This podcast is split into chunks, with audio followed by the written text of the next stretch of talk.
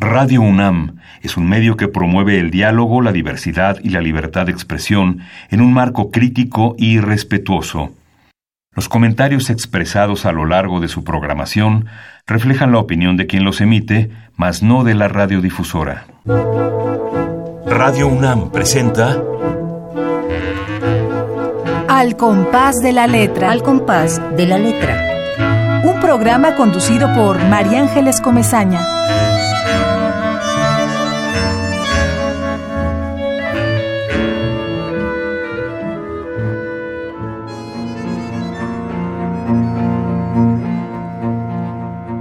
De Marabunta, un fragmento del poema Los Eiberos Trashumantes. Voy a cruzar con mi padre el río Suchiate. Estamos en frontera talismán. Iremos a vender a Guatemala, a desandar las calles, a traficar. Un pequeño hombre de rostro amoratado llevará nuestra mercancía sobre su espalda. Confiamos en él Desconfiamos de la policía, la migra y la fiscal en México.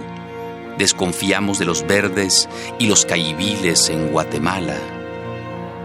La muerte cruza por el aire el río Suchiate. El hambre cruza por el aire el Suchiate. La enfermedad cruza por el aire el Suchiate. El odio cruza por el aire el Suchiate. Estas palabras cruzan por el aire el Suchiate.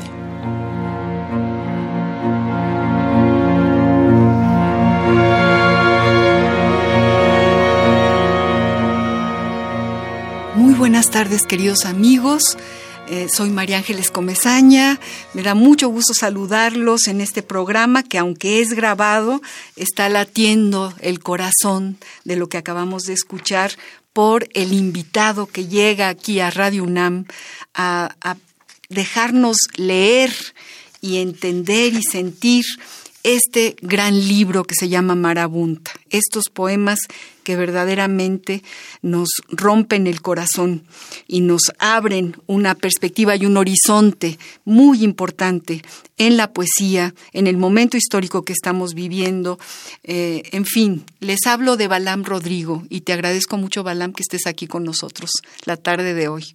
Muchísimas gracias, María Ángeles, por esta invitación. Además, siento que vuelvo a casa. Yo soy egresado de la UNAM, estudié en la Facultad de Ciencias, Biología, y me siento contento de poner un poquito, un grano de arena a esta discusión, a esta reflexión en torno a la frontera sur de México, un lugar abandonado, un poco marginado, y si no digo, si un poco es relativo, sino bastante, y sobre todo hablar de las identidades y latitudes identitarias de este México que es enorme, gigantesco, alargado, pero que también eh, por una parte, parece dar la espalda a su pasado y a sus vínculos con Centro y Sudamérica. Y este libro Marabunta, en este libro he querido eh, iniciar una trilogía de libros de poesía en el que reflexiono profundamente sobre nuestro pasado, nuestro presente y el pie que tenemos en el futuro, en este vínculo con Centroamérica, particularmente de nosotros los chiapanecos.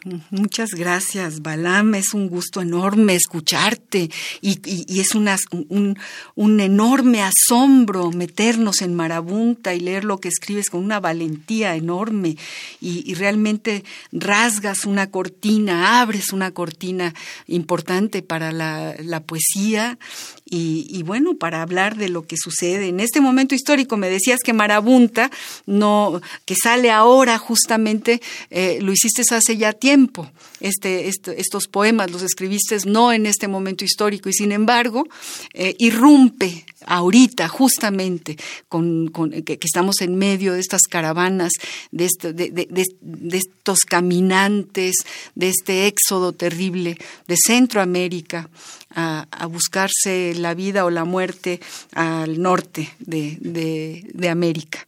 Entonces estoy muy contenta, queridos amigos. Bueno, saludo como siempre, sé que nos están escuchando Esther Valdés, Azucena y toda su espléndida y maravillosa familia que se sientan ahí en el radio y nos escuchan. Sé que Ramiro Ruiz Durao, poeta espléndido, también está eh, pendiente de, de, Al compás de la letra y muchos más. Eh, Pablo López seguramente de Tlalpan nos estará escuchando y estará también escribiendo algo sobre la frontera. La palabra que Balam eh, seleccionó para este programa justamente fue frontera. Había seleccionado Centroamérica, pero era difícil eh, mm, poner una definición, había que hacer un tratado de, Centroamérica. y aquí teníamos que, que, tener así como un pulso, un latido y justamente frontera atraviesa Centroamérica. Justamente esa palabra la atraviesa. Vamos pues, antes de que yo les lea un poquito de la semblanza de Balam Rodrigo, a escuchar qué dice el eh, Diccionario del Español de México del Colegio de México sobre esta palabra frontera. La ruta de la palabra. Diccionario del Español de México del Colegio de México. Frontera. Sustantivo femenino. 1. Límite de un estado o línea que separa un estado o un país de otro. Viajar a la frontera. Ciudades de la frontera. Vigilancia de las fronteras. 2. Límite que existe o se considera entre dos cosas, la frontera entre el bien y el mal. La ruta de la palabra.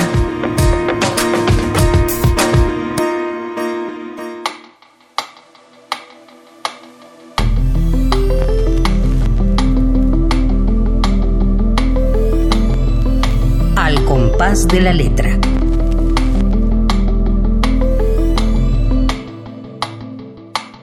Bueno, pues ya eh, es muy escueto el diccionario. Yo siempre defiendo este diccionario porque sé que hay poetas por ahí con su pluma como Pancho Segovia y demás, eh, haciendo eh, alarde de metáforas cuando hablan de alguna definición y entonces, bueno, pero, pero lo que tú haces realmente es la definición poética de la frontera.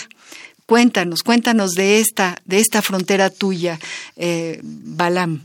Pues aprovecho antes que nada, ya que mencionaste a Pancho Segovia, él fue mi tutor en la beca que tuve de jóvenes creados del FONCA y él me ayudó, eh, junto con mi otro tutor, precisamente a dar más claridad, a asentar las ideas de Marabunta. Pancho Segovia, quien envió un saludo y quiero mucho. Y en cuanto a esta palabra que elegí, frontera, también tiene que ver con el hecho de que este libro, Marabunta, atiende la frontera sur, los límites entre México y Guatemala. Pero que son límites eh, creados políticamente, eh, geopolíticamente, pero para quienes hemos habitado, vivimos, trabajamos y de algún modo lo digo yo en este libro, traficamos en el sentido de vender, de los vendedores ambulantes de todos los días, el ir y venir de, Chiapas, de, de, Tapachula, Chiapas o los municipios fronterizos al lado guatemalteco y regresar. En realidad no hay una frontera, sino un continuum, un puente. Es decir, veo la frontera, en el caso de la frontera sur, precisamente como un puente que une y vincula, es, es, una bisagra en la que México tiene un pie eh, eh, en Centroamérica y Centroamérica tiene un pie en México. Eh, un ejemplo de esto es ver el espejo de las identidades o las fronteras. Mientras que en la frontera norte se puede uno encontrar con esta México-americanidad, que es llamada esta identidad, se ha reflexionado poco o escasamente sobre la México-centroamericanidad. Y los chiapanecos somos México-centroamericanos. Claro. Y los chiapanecos, en el sentido de esta entidad que perteneció a la Capitanía General de Guatemala históricamente, eh, no se definen estos límites de la frontera hasta 1882. Pero incluso en el caso de un municipio chiapaneco que es Motocintla, hasta 1902. Eso significa que una parte de las personas que habitaban esta zona de lo que ahora es México fueron hasta principios del siglo XX guatemaltecos. Y una parte de México que ahora es Ayutla, Tecunumán se llama esta, eh, este departamento, este pueblo de Guatemala, eso pertenecía a México, particularmente a una zona que se llama Soconusco. Entonces veo esta frontera en realidad como un puente, como una bisagra que une y con la que compartimos muchas cosas más en común de las que nos hacen distintos. Y eso lo pongo por escrito a través de, utilizando la poesía como lenguaje que comunica, que vincula, que nos religa con nuestro presente y nuestro pasado con Centroamérica, porque allá lo vivimos todos los días. Y eso para mí me, me parece importante reflejar, escribirlo en este libro para que fuese una suerte también de espejo en el que reflejáramos otra de las identidades de lo mexicano. Los centroamericanos. Los centroamericanos. Sí, como que el río Suchiate, que ha sido testigo, esas aguas de ese río que va fluyendo y fluyendo, ha sido testigo de muchas cosas. Eh, eh, si estamos en Tapachula, yo he tenido la suerte de estar, y vemos esa magia, esa atmósfera que huele a café, a cacao, que huele a, a la selva, y, ese río lleno de balsas antiguas, hechas con llantas, con llantas viejas y, troncos, y, las mujeres con sus faldas largas que van y vienen, eh, nos evoca eso, a una, una especie así como de, de ensueño, pero también nos hace recordar exilios políticos muy duros de gente que ha tenido que escapar en esa balsa porque ha estado perseguido por, por los milicos guatemaltecos en diferente, nos acordamos de, de Arbenz, nos acordamos ahorita de, de Carlitos y de Carlos Illescas, eh, en fin, de tantos guatemaltecos que queremos muchísimo y que tuvieron que venir justamente por, por un exilio político. Y bueno, todo eso forma parte de la vida, efectivamente, somos absolutamente centroamericanos, más que norteamericanos. Claro. Definitivamente, ¿no? Y, y entonces, bueno, este libro nos lo reafirma, lo subraya, y nos hace realmente, nos da una identidad muy dolorosa, muy fuerte, porque tú no haces concesiones con, con tu poesía, tú te vas directo al pensamiento de la poesía, al pensamiento de lo que quieres decir y desde luego al corazón de quienes te leemos. Eh, me estoy alargando y no he hablado de tus semblanzas. Rápidamente digo que entre las cosas que me mandó, como quién es Balam Rodrigo, me dice que nace en Villa de Comal Titlán, Soconusco, Chiapas, ex futbolista, biólogo y diplomado en teología pastoral, autor de un montón de libros. Más bien leo aquí en la, en, en, la, en, la solapa de su libro precioso, que además es un libro que editó Praxis, que lo cuidó y me imagino que con muchas ganas nuestro querido Carlos López,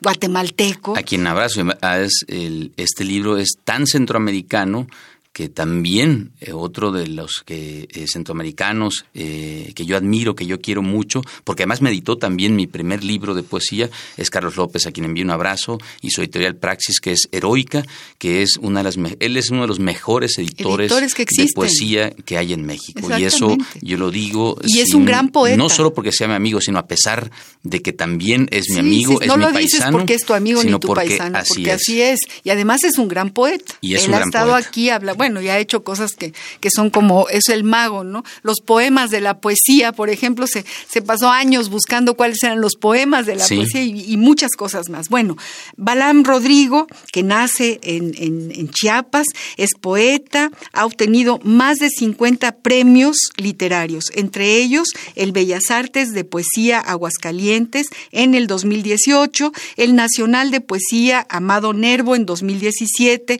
el Nacional de Poesía José Emilio Pacheco, que por cierto estamos ahora celebrando un aniversario, en 2016, el Internacional de Poesía Jaime Sabines, o sea, todos los premios han sido, es, es, es un florero de premios aquí nuestro querido Balam, el Nacional de Rosario Castellanos, de Poesía Rosario Castellanos, el, el Premio Internacional de Literatura Sor Juana Inés de la Cruz, el Premio Nacional de Poesía Ignacio Manuel Altamirano, también el Efraín Huerta, el de Poesía Joven de la Ciudad de México. Algunos de sus poemas han sido traducidos al francés, al inglés, al polaco. Uy, qué maravilla, al polaco. qué pena que la, la poeta eh, Premio Nova Simborska. no te haya leído porque le hubiera encantado, ¿no? Realmente. Bueno, aparecen antologías, revistas, diarios de México y del extranjero y es miembro del Sistema Nacional de Creadores de Arte. Todo esto es Balam Rodrigo. Y como estamos aquí más que para nada para escuchar tu poesía, yo te pediría, mi querido Balam, que nos leyeras dos poemas tuyos de ese libro de Marabunta para que sigamos platicando sobre tu poesía. Voy a leer fragmentos de, otro poema de este libro Marabunta y fragmentos que tienen que ver con la historia de un migrante que vivió en nuestra casa, un migrante hondureño, y leo los fragmentos que tienen que ver con esta frontera. Los migrantes llegan por las vías del tren y así se marchan, aullando piedras. Las vías, líneas de acero ceñidas a la tierra con clavos de sangre sobre hileras de árboles muertos toneladas de líber ahogado en diésel negro, doble filo de una navaja para afeitar la sangre por el que caminan los migrantes tocando con los pies a cada paso el himno de la noche apátrida. No son vías los rieles, ni durmientes los tendidos troncos, son una larga e infinita marimba extendida de sur a norte, desde el verde que muere al sol hasta el azul que muerde al cielo. Ay, qué cosa. Y, evocas desde luego a las vías del tren y nos, nos recuerdas a la bestia y nos recuerda eh, eh, eh, tu, tu, poesía a, todo esto que sucede entre, entre Guatemala y México. Sí, y además este éxodo, esta migración, no es eh, la de esta, únicamente la de esta caravana. La caravana salió desde la década del 30 y el 40 con los éxodos causados por las guerras civiles de El Salvador, de Guatemala, los conflictos de Honduras, de Nicaragua y miles, eh, es más, millones de centroamericanos han atravesado este inframundo, esta frontera, que es lábil. Y simplemente mencionar lo siguiente, cada año ingresan a México alrededor de 4 millones o intentan ingresar 4 millones de centroamericanos. Esta caravana que vemos es casi una brisna. Es una brisna. Ha sido visibilizada y son detenidos medio millón, pero pasan muchísimos millones de ellos. Entonces, eh, este éxodo que lleva décadas no lo hemos visto, pero además la ignominia, la xenofobia, la discriminación, la trata de personas, las violaciones, los abusos cometidos contra las centroamericanas y centroamericanos nos llevan a, las siguientes cifras. En los últimos 20 años, dos décadas, en nuestro país han desaparecido alrededor de 120 mil centroamericanas y centroamericanos.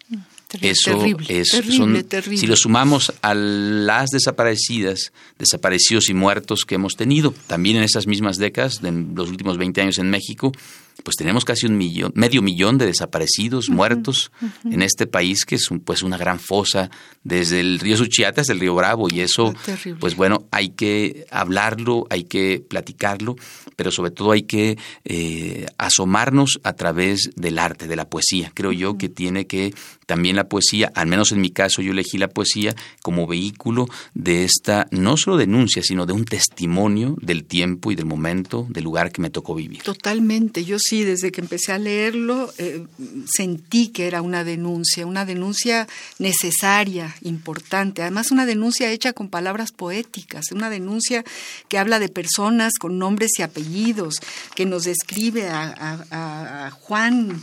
Eh, mientras camina, Juan silba una canción de José Alfredo y piensa en su mujer, en sus hijos que están ebrios de luna y de miseria. Ha dejado la luz y la, y la quincena en el campo de fútbol de poste rojo, y aunque metió dos goles de cabeza en el partido, ésta parece caérsele de vez en vez como un balón por los barrancos de colinas, y su cuerpo amoratado se balancea en el asfalto, como la rama de una palmera cortada en tajos por el viento o quizá herida por el filoso machete de Dios. y qué, qué, qué, manera de, decir eh, ebrios de luna y de miseria. Es como el contrapunto de una realidad que, que sangra. Vamos a oír una, una pieza eh, musical, poética, que quiero que tú presentes porque es tu voz la que vamos a escuchar y es algo que tú hiciste. Cuéntanos, cuéntanos de esta primera pausa musical. ¿Qué vamos a, tener en este programa? Balam, cuéntanos. Sí, el caso de esta pieza musical que se llama Migrantes la Bestia es una composición, una pieza musical de un etnomusicólogo y chiapaneco que se llama Cicerón Aguilar y un, que integra un grupo que se llama Nambué. Este grupo, y sobre todo el caso Cicerón Aguilar, que es el director, guitarrista, arreglista de esta pieza, la crea, me invitó y dice, tengo una pieza que se llama Migrantes y habla de los migrantes centroamericanos pero he escuchado tus poemas, tu poesía, y quiero que elijas algunos de los versos para que podamos darle voz, ponerle voz a esta pieza musical. Y entonces ahora se llama Migrantes la Bestia. Elegí fragmentos del otro libro que se llama Libro Centroamericano de los Muertos, el segundo de esta trilogía que inicia con Marabunta, y entonces lo grabamos y está eh, disponible en esta plataforma conocida como YouTube para que las personas puedan escucharla de manera libre y con imágenes de migrantes, mujeres, niños y hombres que están eh, atravesando nuestro país y caminando por las vías del tren en este escenario eh, fronterizo y en el que pues aparecen ellos de uno u otro modo ilustrando, reflejando esta miseria, este terrible trance que ellos pasan al atravesar nuestro país y lo único que hago yo es eh, cantar un poco. Muy bien, pues vamos a esta pausa musical después de todo este esta explicación de lo que hace Balam Rodrigo. Los migrantes llegan por las vías del tren y así se marchan, aullando piedras. Los rieles son una pareja de machetes con el filo vuelto al cielo. Sobre ellos desfilan mujeres y hombres hasta mutilar de su cuerpo la sombra y van dejando pedazos de citras el camino, a veces girones de carne, a veces girones de miedo, doble filo de una navaja para afectar la sangre por el que caminan los migrantes tocando con los pies a cada paso el himno de la noche apátrida no son vías los rieles ni durmiente los tendidos troncos, son una larga infinita marimba extendida de sur a norte, desde el verde que muere al sol hasta el azul que muerde al cielo. Líneas de un cuaderno en el que Dios dibuja miles de cuerpos cansados y dolientes como las notas de una música tocada por la sangre.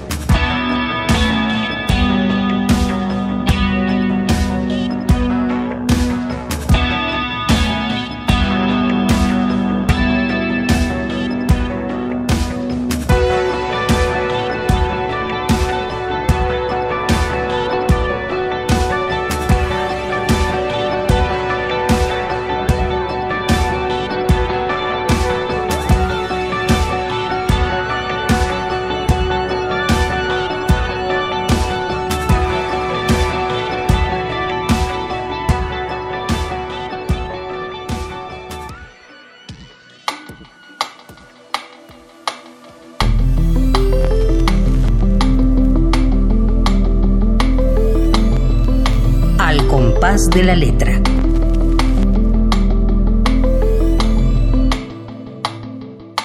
Pues nos gusta mucho. Tu voz es espléndida, eres un magnífico lector, eh, hasta te podría decir locutor de lo que tú haces, ¿no? Es, es estupendo escucharte y es emocionante y conmovedor. Una, es, es realmente eh, todo un hallazgo encontrarte, Balam, y qué suerte que hayas venido de Chiapas y que hayas podido estar aquí este ratito con nosotros en Radio UNAM, en este espacio que también es transgresor, porque hay pocos espacios para la poesía. Sí. No sabemos por qué, pero sucede. Y bueno, Radio UNAM ha abierto esta ventana desde hace ya más de dos años y nos, has, bueno, nos ha enriquecido muchísimo a todos, a, un público a, que nos escucha y que nos manda cosas y que pues nos da mucho gusto saber que somos ya una especie de cofradía, que como diría Benito Taibo, hacemos comunidad poética.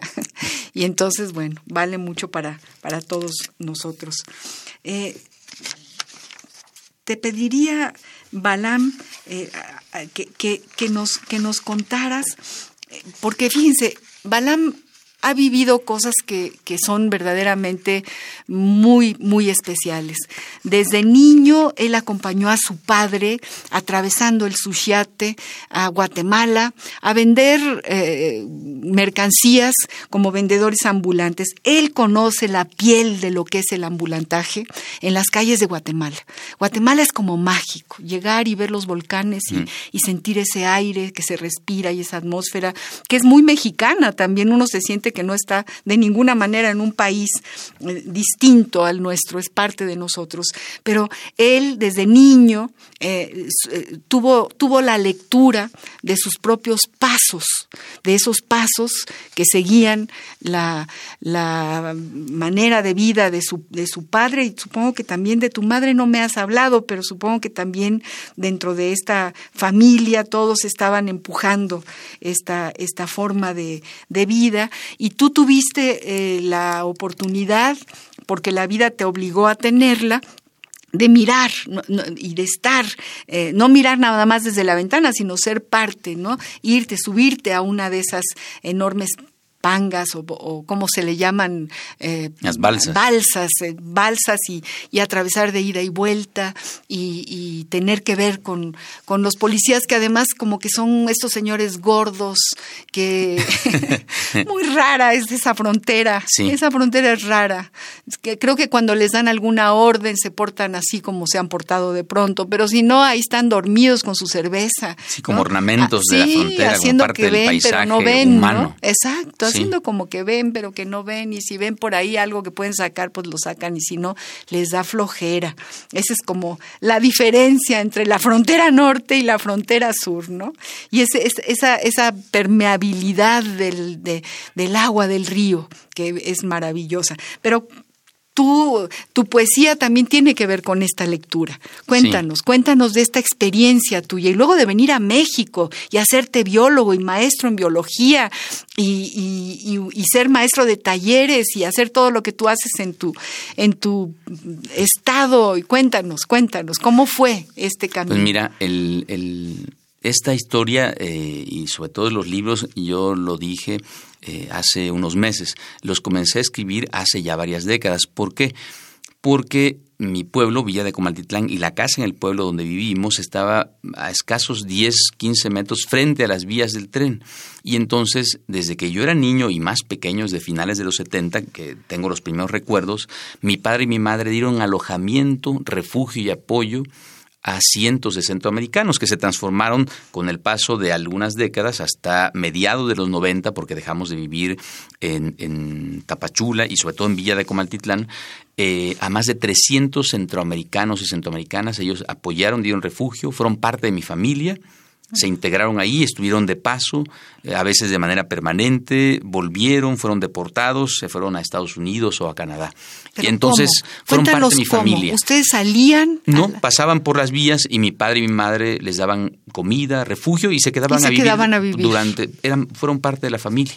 Y sin claro ni asociación civil o albergue eso no existe porque son parte de nuestra gente, siempre lo fueron. Antes de que el tren fuera llamado la bestia, antes de que hubiera toda esta xenofobia mucho mayor, más marcada y sobre todo antes del 94. Es importante mencionar que el Tratado de Libre Comercio, la firma, obligó a recorrer la frontera política norte con toda esta agresividad y violencia contra cualquier extranjero en el sur que fue una de las condiciones del Tratado de Libre Comercio. Eso afectó las relaciones que siempre habíamos tenido con las centroamericanas y centroamericanos, sobre todo con Guatemala.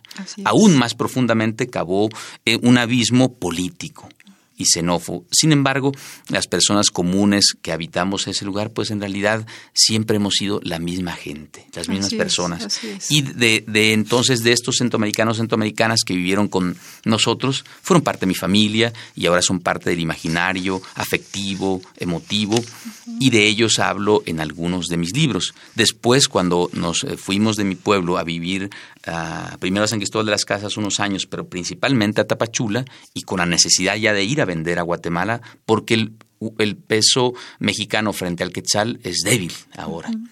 entonces nos convenía ir a vender del otro lado. Para nosotros el otro lado es Guatemala. Y entonces en ese ir y venir fueron surgiendo estas historias y para mí eh, aficionado a la lectura desde muy pequeño, eh, lector, pues uno no solo lee libros del mundo, había que leer La Frontera y también escribirla. Me di cuenta que tenía que escribir sobre la historia de mi familia, de mi padre, de estas centroamericanas y centroamericanos, es decir, de la gran familia centroamericana que integramos desde Chiapas hasta Costa Rica y hasta Panamá. Y eso había que ponerlo en estos libros eh, que intento que sean, como dije hace rato, un espejo de nuestro tiempo. Y lo son, y no te equivocas, lo, lograste, lo lograste con creces. Y si no, léanlo, por favor, quienes nos están escuchando, marabunta. Eh, en la editorial Praxis, para que lo busquen. Lo pueden comprar en línea además, sí, se puede comprar en línea y eso es importantísimo. Y vale la pena, es que es distinto a todo lo que hemos leído. Es otra cosa. Es, yo le decía hace rato a, Balam que este miedo que tenemos porque existen los maras, no, eh, Balam los enfrenta, los agarra, los, los abraza y, los pone frente a nosotros. No, no podemos pensar en que haya un grupo de, en un campo de concentración ideológico, es decir, desde la mente los metemos en un campo de concentración. No, son gente, son gente como nosotros, son gente que ha sufrido y, y bueno, este libro nos abre ahí un horizonte importante.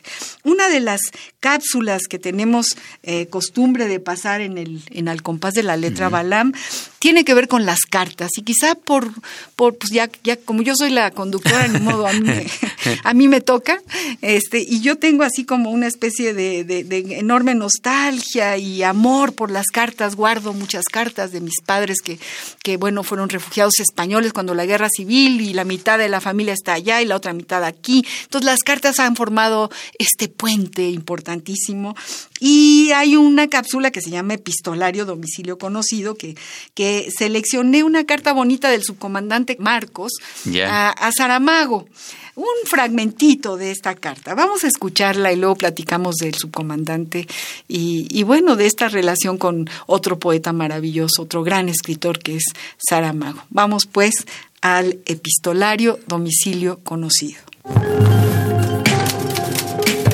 Epistolario Domicilio conocido. conocido.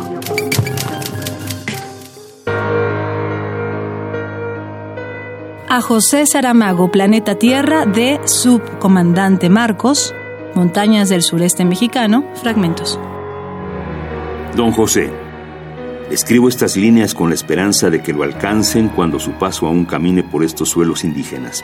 Claro, para saludarlo, pero no solo para saludarlo, sobre todo para saludar su palabra esa inquieta e irreverente palabra que usted esgrime y que como no queriendo va dejando heridas y raspones que no hay ungüento que los alivien. Don José, dice usted que en la tierra caen el trigo y la cizaña y que solo el trigo da pan. Tiene usted razón. Acá decimos que en la tierra caen el cinismo y la rebeldía y que solo la rebeldía da mañanas. Acabo de leer en el periódico que usted declaró en Guadalajara parecía que su sino era decir o hacer cosas que molestaban a los gobiernos. Así que lo que le quería pedir a usted, don José, es que sin que nadie lo vea, tome usted un puño de la tierra que ahora pisa, que con mucha discreción la mete en una bolsita de plástico y la lleve en su bolsillo izquierdo. Cuando usted se marche en su largo paso por el mundo, cada tanto meta usted la mano distraídamente en su bolsillo y tome un puñito de esa tierra y déjela caer donde sea. No se preocupe por la cantidad. Verá usted que siempre tendrá en su bolsillo tierra suficiente para regarla en cualquier parte del mundo. No son muy sabidas por la ciencia las causas, pero la rebeldía es contagiosa. No solo eso, desde hace más de 500 años, acá sabemos que la rebeldía, además de contagiosa, pare mañanas. Vale, salud, y ahora creo que la rebeldía también es transitiva desde las montañas del sureste mexicano, subcomandante insurgente Marcos, México, diciembre de 1999. Postdata. Dice Durito que le manda saludos a doña Pilar. La Pilarica, dice él, pero yo no soy tan irreverente.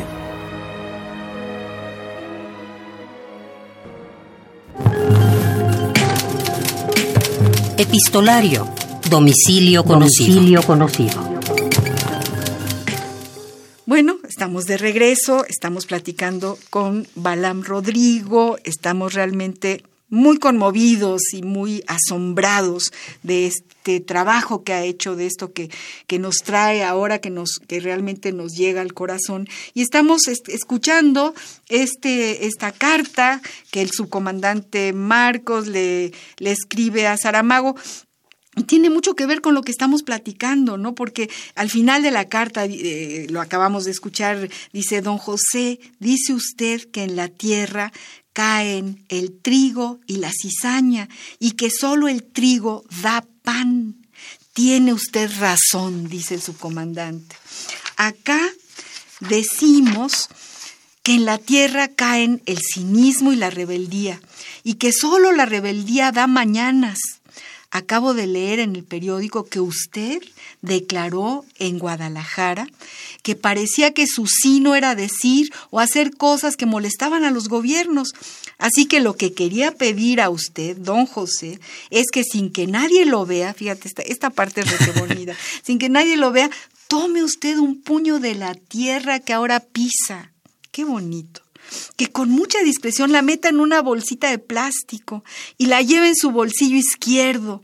Y cuando usted se marche en su largo paso por el mundo, cada tanto meta usted la mano distraídamente en su bolsillo, tome un puñito de esa tierra y déjela caer donde sea.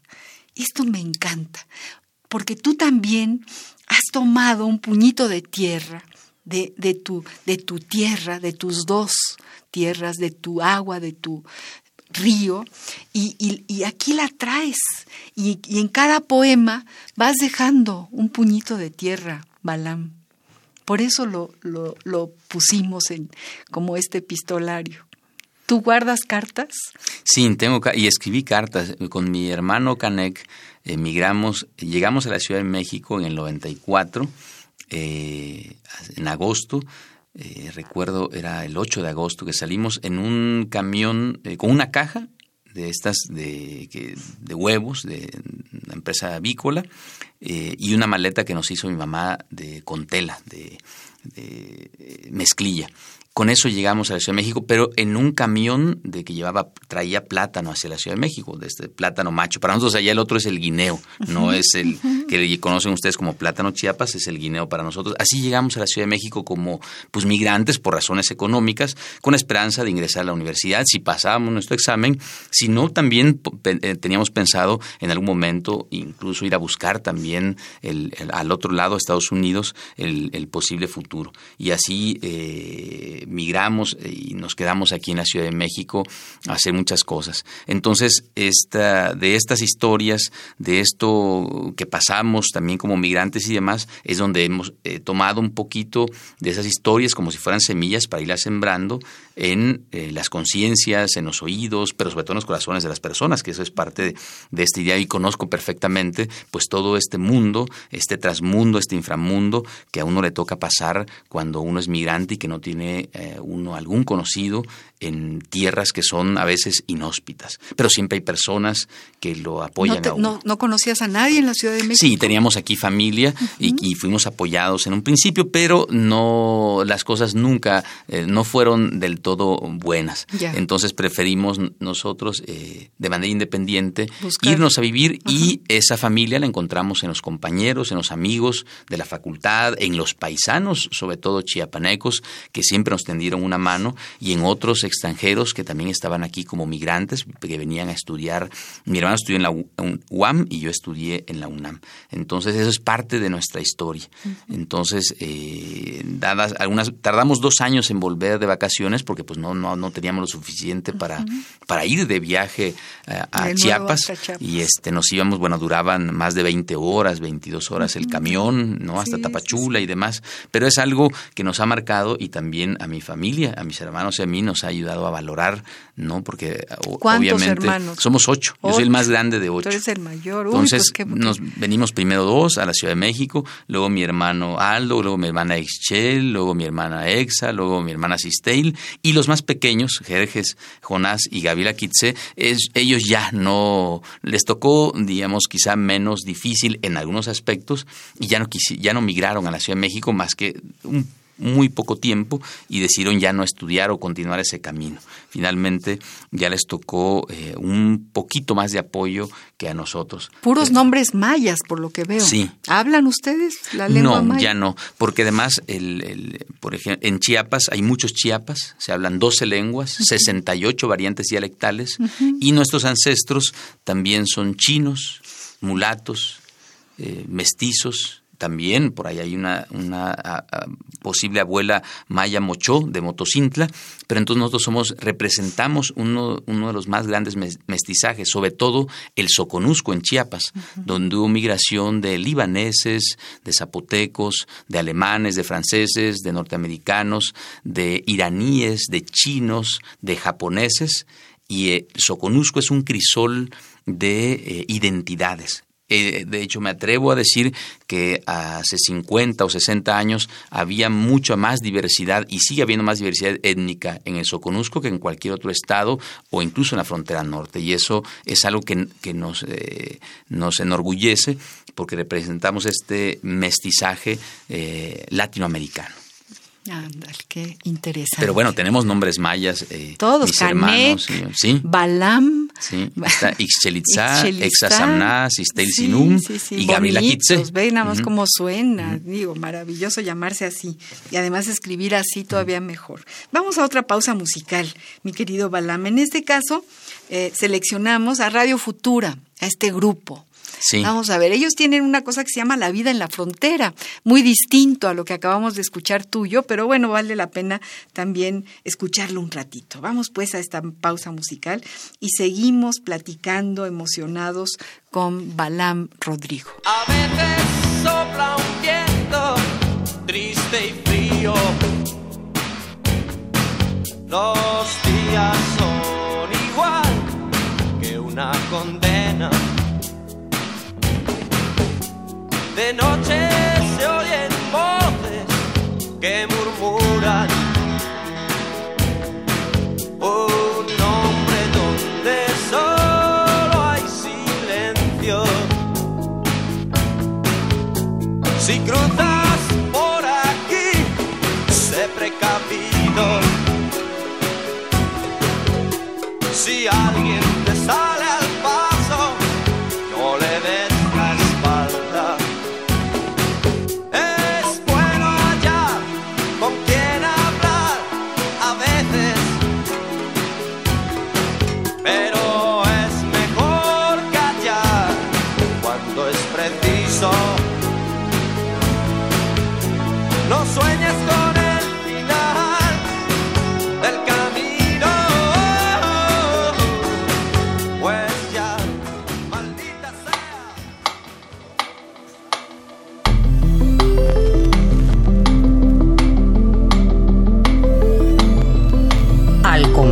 de la letra.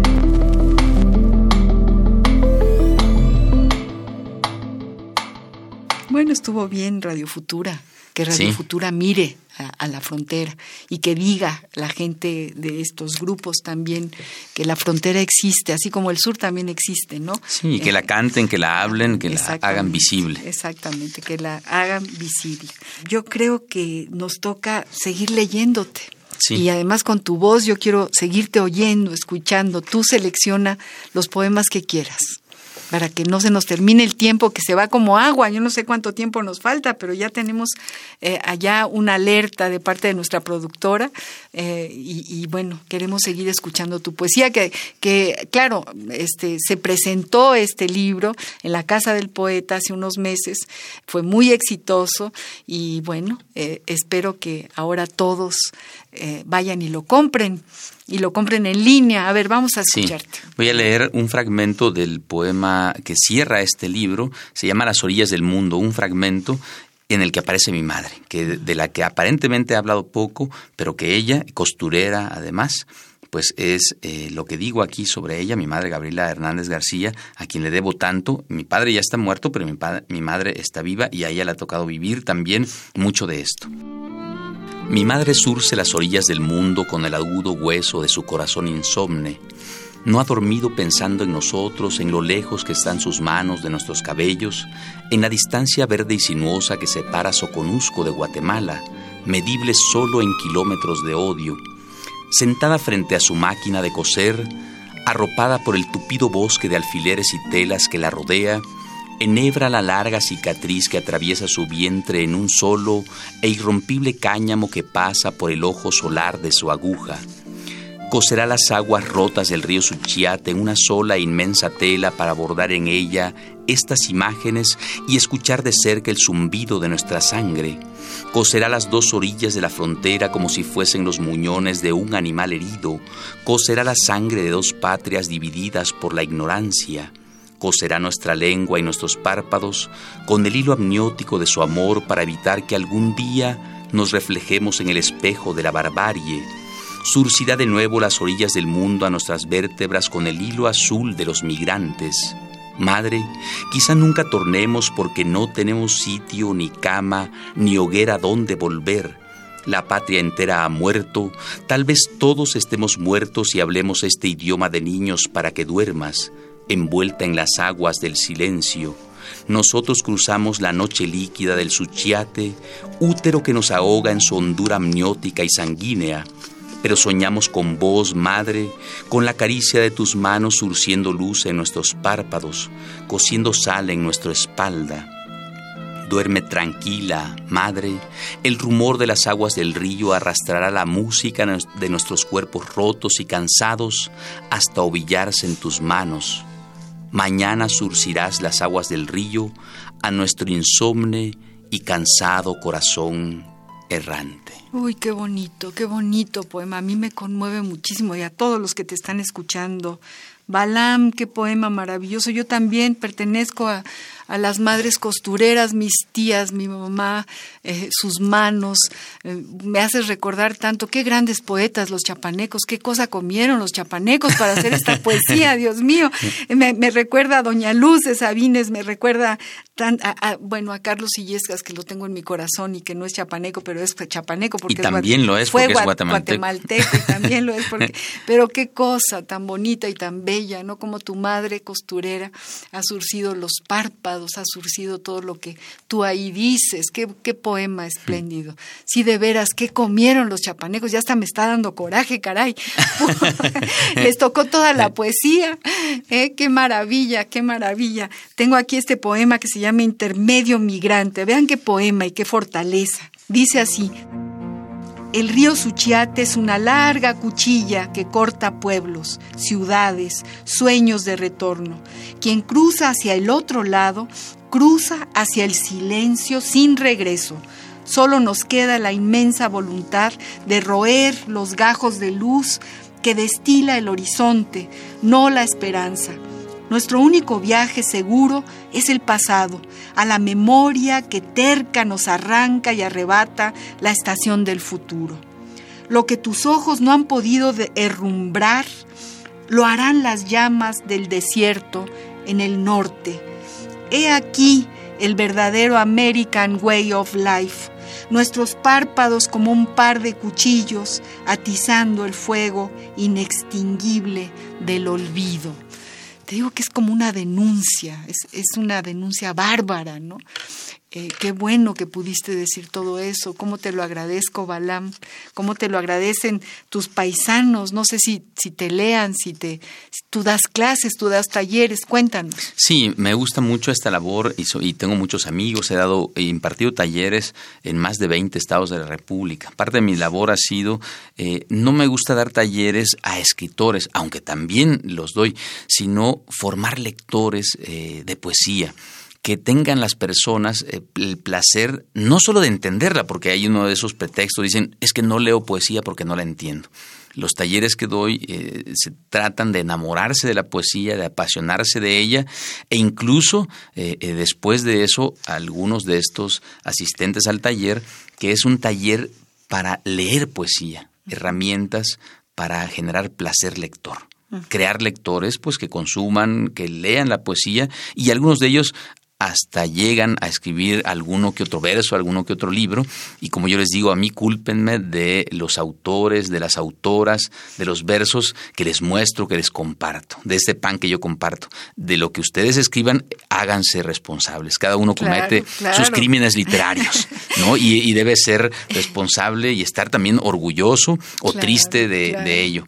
Pero estos talleres a mí me gustan mucho para fomentar sobre todo la lectura y que la poesía eh, eh, que contiene mucho de nuestra historia, de nuestra memoria, es una hoguera a la que uno se sigue eh, sentando a la orilla para contar y cantar historias. Esa eh, es la, tónica, la poesía creo que ese es el eje, la columna vertebral de mucho de nuestra comunicación de todos los días. Está la poesía en los lugares, en los sitios más insospechados y la pasamos por alto. si nos acercamos más a esta hoguera, pues obviamente vamos a poder estar en mayor comunión eh, cada vez más. Y en, en, otro sentido, yo, yo siempre pregunto eh, en este programa, eh, ¿qué poetas hay en tu tintero? ¿Cómo empezaste? ¿Fuiste a algún taller?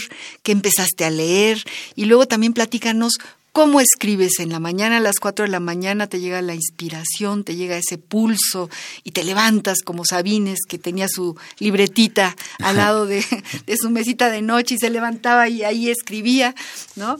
Eh, ¿Y tú cómo le haces? Cuéntanos, ¿quiénes están en tu tintero? Pues están muchos eh, eh, escritores, por ejemplo, de la Biblia. La Biblia es uno de los primeros libros que leí, los libros que integran la Biblia, la Biblia protestante, porque soy evangélico protestante, comencé a leerlos. Pero también eh, José Rubén Romero escribió un libro que se llama La vida inútil de Pito Pérez. Fue el primer libro que yo leí entre los seis, siete, ocho años, lo leí como tres o cuatro veces. No es un libro para niños, pero fue uno de los primeros libros que yo leí y que me impactó y me impresionó. Eh, Juan Rulfo, por otra parte, El Llano en Llamas, también lo leí muy chico, los cuentos del Llano en Llamas.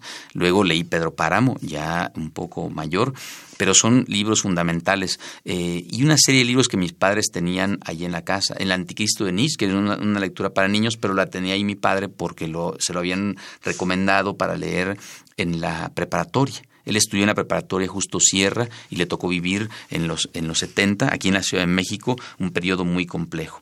En fin, que muchos libros integran, eh, digamos, eh, mis lecturas, pero sobre todo también eh, atribuyo la forma en la que yo trabajo como escritor a mi formación, a la disciplina deportiva y a la disciplina de la ciencia.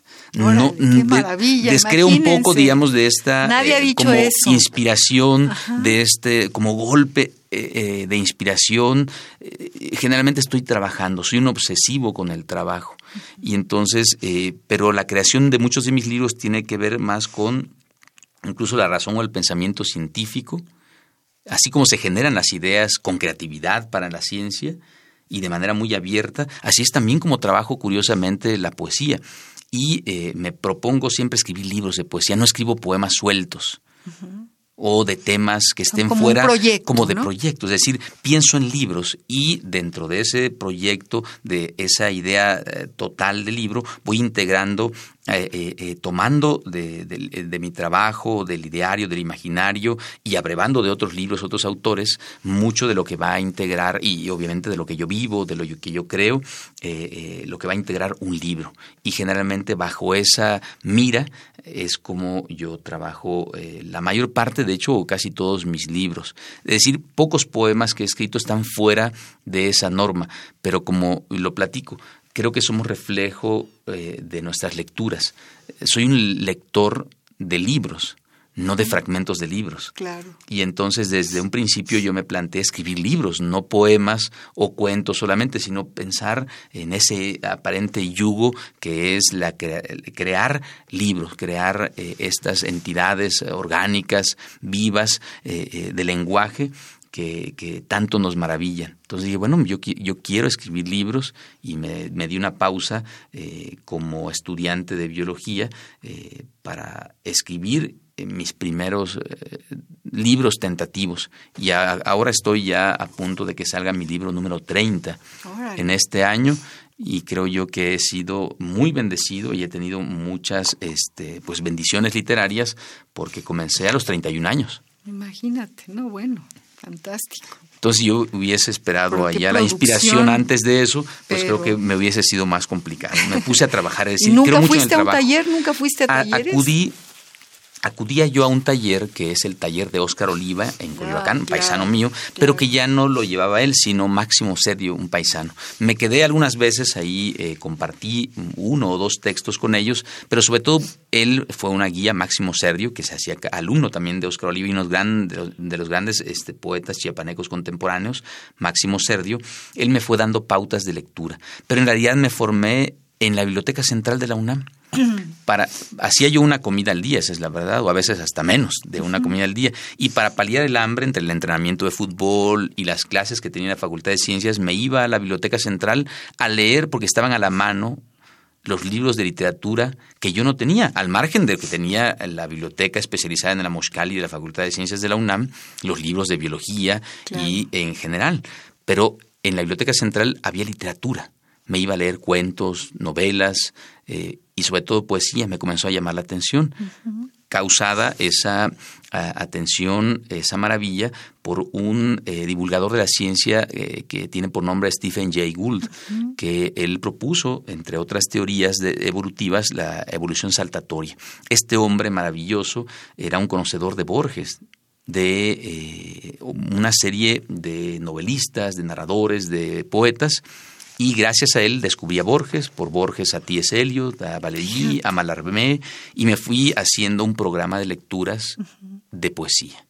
Y ahí empezó. Y entonces ahí, eso fue en el 98, 1998, mientras estudiaba biología. ¿Y a quién leías? ¿A qué poetas? ¿Qué a poetas estos que he mencionado. ¿Sí? Leí des, mucho después, leí a Sabines. Yo y a Lorca y a los... Sí, a Miguel Hernández.